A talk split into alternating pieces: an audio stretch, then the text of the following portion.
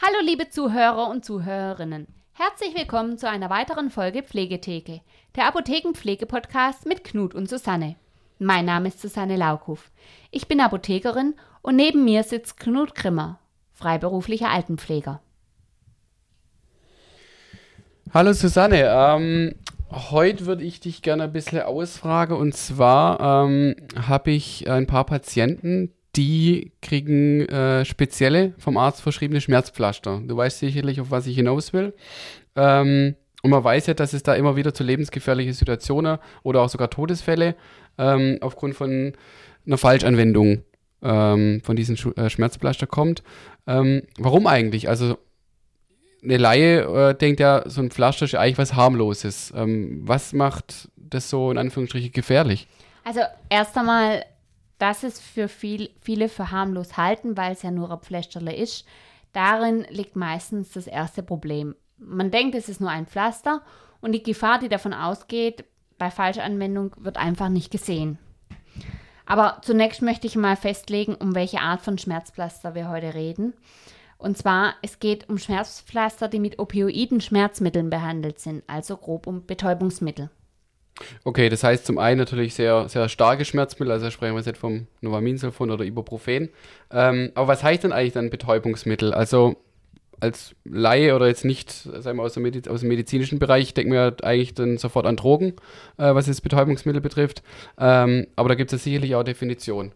Genau, also Betäubungsmittel und äh, damit werden Betäubungsmittel im Sinne des Betäubungsmittelgesetzes genannt, äh, ähm, gemeint, sind Stoffe oder Stoffgruppen oder deren Zubereitungen, die in den Anlagen des Betäubungsmittelgesetzes aufgeführt sind. Betäubungsmittel sind also Stoffe und Zubereitungen, die ganz genau definiert sind.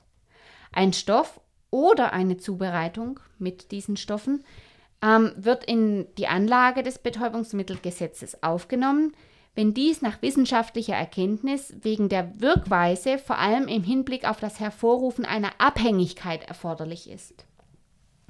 Auch das Ausmaß der missbräuchlichen Verwendung, die unmittelbar oder mittelbare Gefährdung der Gesundheit oder die Möglichkeit, daraus ein Betäubungsmittel herzustellen, kann zur Aufnahme eines Stoffes in diese Anlage führen.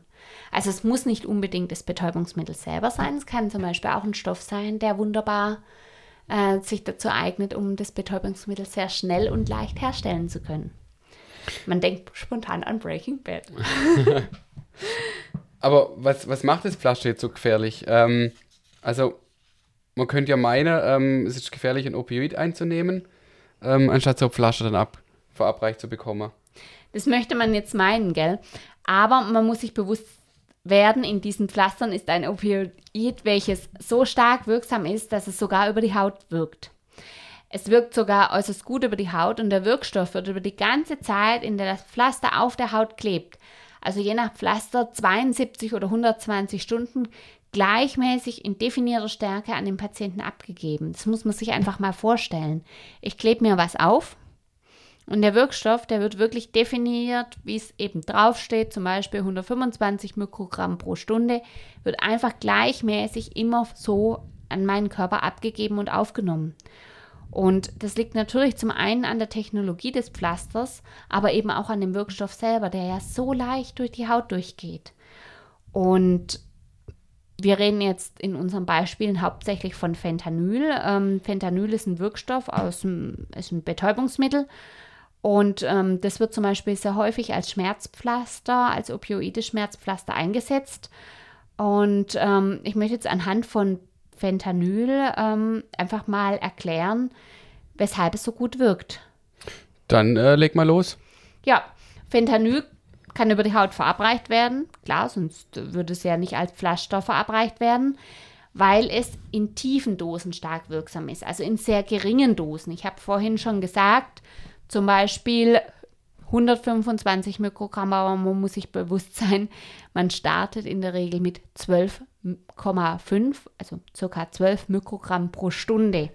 Das ist eine ganz, ganz geringe Dosierung und in der ist es schon sehr, sehr stark ähm, schmerzstillend wirksam. Ähm, das Fentanyl ist ein recht kleines Molekül chemisch gesehen und ist sehr lipophil. Lipophil bedeutet fettliebend. Ähm, wir wissen, dass in unserer Haut Fett ist. Ähm, das heißt, der Wirkstoff kann einfach sehr, sehr gut durch die Haut penetrieren. Und dies erleichtert auch für den Wirkstoff die Passage durch die Blut-Hirn-Schranke in das zentrale Nervensystem. Und dieser Wirkstoff, der wirkt eben über das zentrale Nervensystem.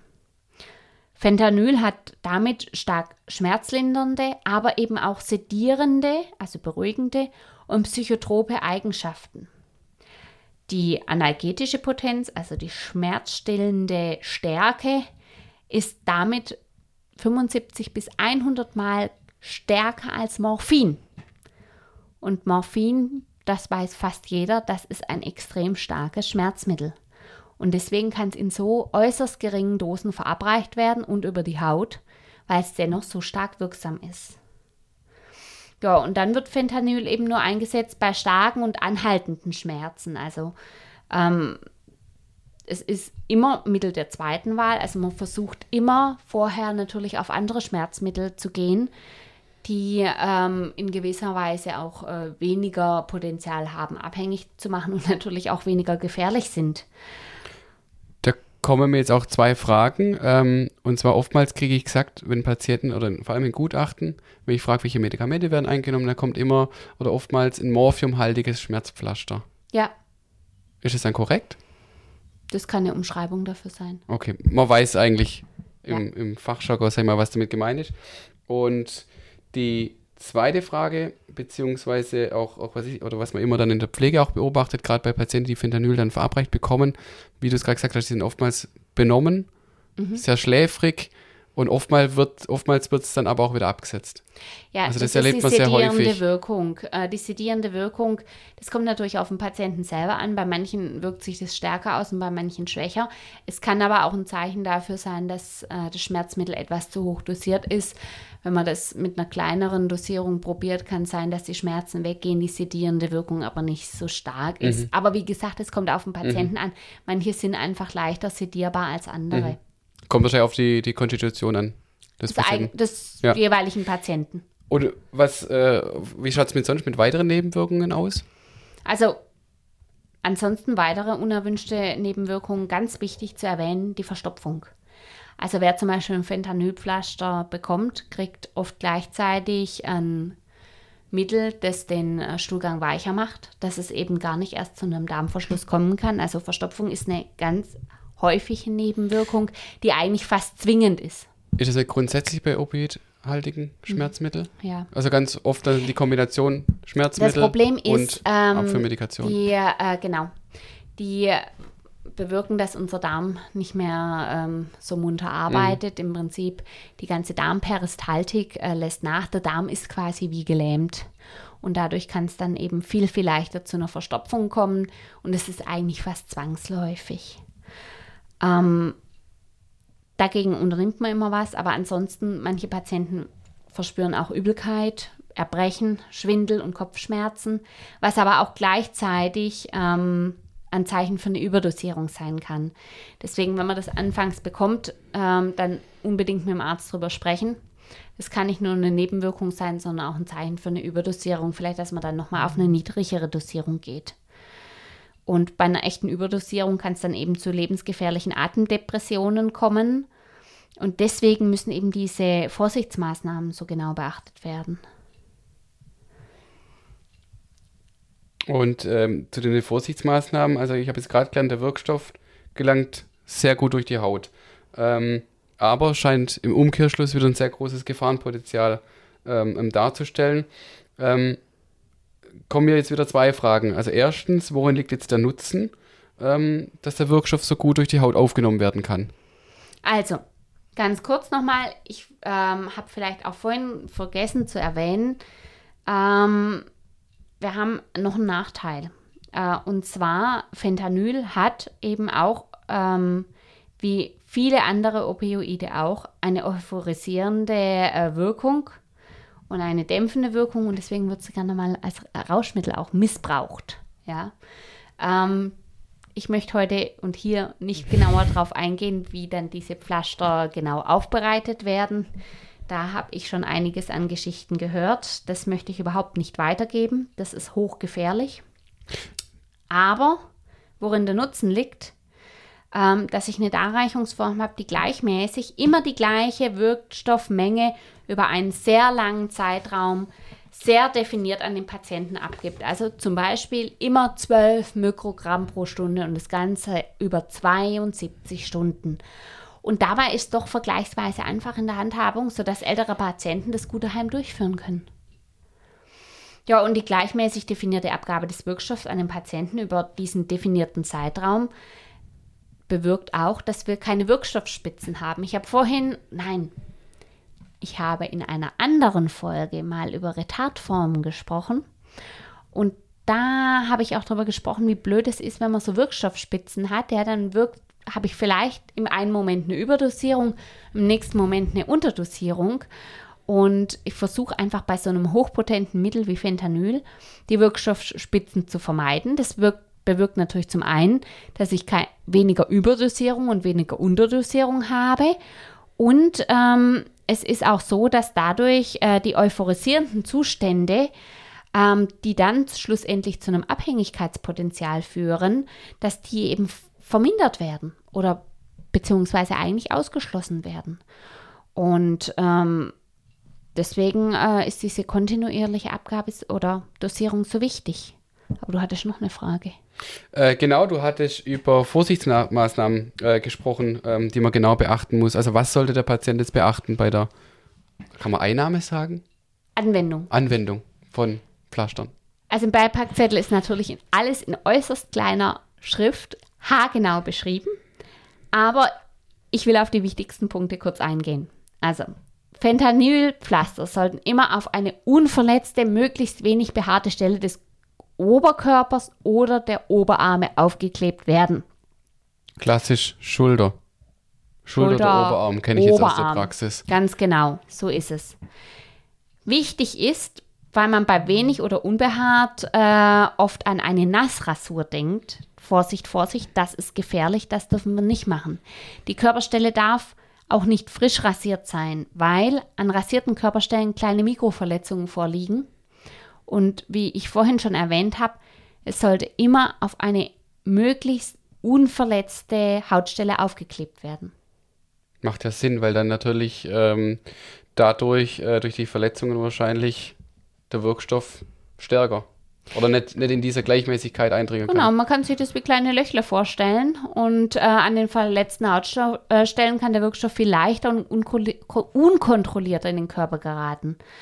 Ähm, die Wirkstoffflasche sind für eine intakte Haut entwickelt und auf verletzten Hautstellen stimmen die Dosierungsangaben nicht mehr.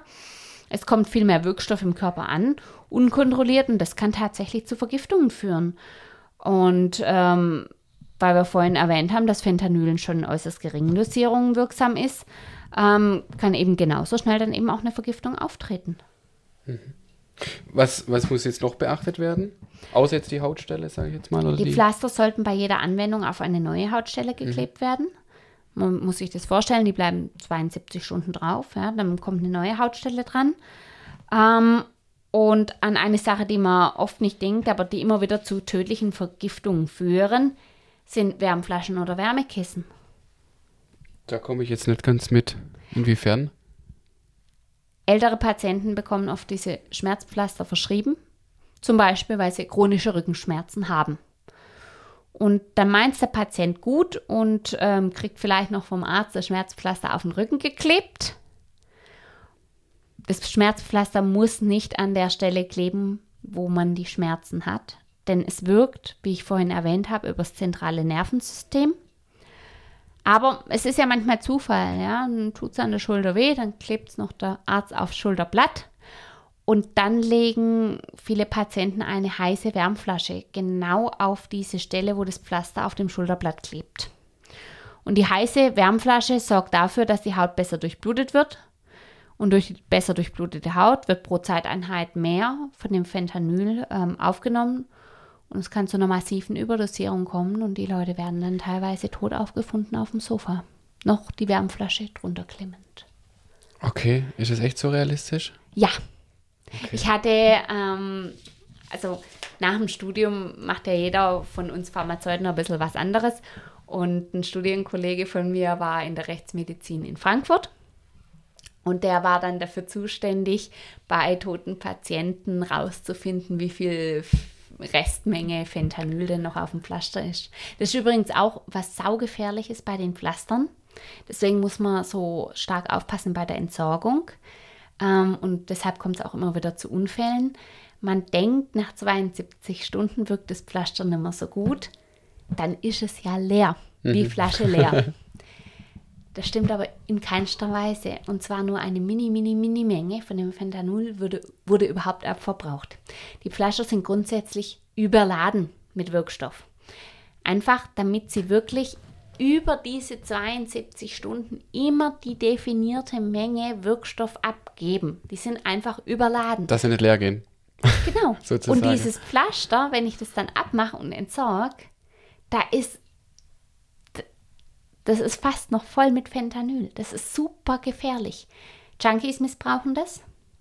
Wie wollte ich ja nicht drauf eingehen, mache ich jetzt auch nicht. Ähm, aber es kam auch schon zu so schlimmen Unfällen, dass die Oma das in den Mülleimer geschmissen hat, vielleicht einfach nur abgezogen hat von der Haut und so wieder rein. Man weiß ja, wie Kinder manchmal sind. Lustige Pflästerchen im Müll der Oma gefunden. Kinder kommen auf die blödesten Ideen. Und daran stirbt halt einfach ein Kind. Und auch solche grausigen Fälle gab es schon. Deswegen warne ich immer davor, die einfach so zu entsorgen. Wichtig ist immer, sie einmal in der Mitte zusammenzuklappen. Weil dann kann, wenn es jemand anderes findet, schon mal, und wenn es nur aus Versehen ist, die Putzfrau, sich das schon mal nicht aus Versehen auf die Haut kleben. Weil was man auch bedenken muss, ist, dass ein Patient, der schon sehr lange Fentanyl bekommt, die bekommen mit der Zeit immer höhere Dosierungen. Und eine Dosierung, die vielleicht deine Oma bekommt, die ist für dich bereits tödlich. Heißt dann aber, oder, oder ist auch für die Praxis, ähm, ich ziehe mir Handschuhe an, Beim wahrscheinlich am Aufkleben, sinnvollsten. Ja, ja Beim Abziehen auch? unbedingt dazu. Beim Abziehen genauso. Ja, im Umgang damit, weil das können Fentanylpflaster mit einer sehr, sehr hohen Dosierung sein, die, wie gesagt, die kleine süße Oma Mhm. trotzdem noch aushält, aber eben, weil sie schon fünf Jahre Mhm. lang Fentanylpflaster anwendet und die Dosierung langsam gesteigert hat. Und dann kann ich sie auch beim Entsorger direkt mit dem Handschuh umdrehen, Ja. Entsorger. Aber zusammenklappen. Klappe. Mhm. Es darf die Klebefläche, das muss zusammengeklebt sein. Das ist so wichtig. Abschließend die Frage noch aus der Praxis. Ich erinnere mich, als ich selber noch angewendet habe im Pflegeheim, es wurde teilweise auch durchgeschnitten. Ja. Zulässig oder nicht? Erstmal Wenn ja, wie? immer an die Herstellerangaben halten. Im Beipackzettel Wir machen nur das, was der Arzt drin, sagt. Ja. Ich mache das, was der Hersteller sagt. Also der Hersteller schreibt rein, ob sie zerschnitten werden dürfen oder nicht. So, dazu hat der Hersteller einfach bestimmte Studien gemacht und wenn drin steht, dass es zerschnitten werden darf, sehe ich kein Problem. Die Gefahr in dem Zerschneiden war vor allem früher. Heutzutage sind die Fentanylpflaster sogenannte Matrixpflaster. Das heißt, dieser Wirkstoff Fentanyl ist gleichmäßig in, in, in eine richtige Matrix eingebettet.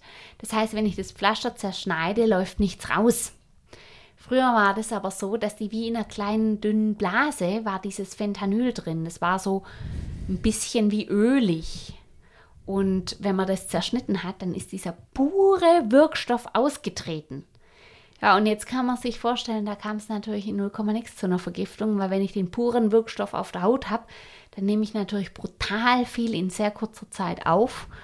Ähm, und das ist einfach tödlich. Für Patient und äh, für mich vielleicht selber auch, wenn ich drin rumschmier. Ja, das glaube ich.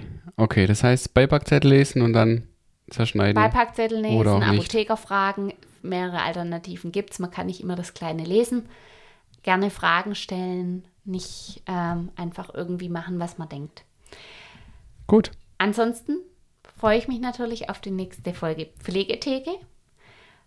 Da werden wir sicherlich nochmal ähnliche Themen auch äh, behandeln. Ich glaube, die Fragen nehmen immer mehr zu. Ich bedanke mich auch bei meinen Zuhörern oder bei unseren Zuhörern. Entschuldige bitte, Knut. Ich bedanke mich auch. Machst du gut. Bis zur nächsten Folge Pflegetheke, der Apothekenpflege-Podcast mit Knut und Susanne.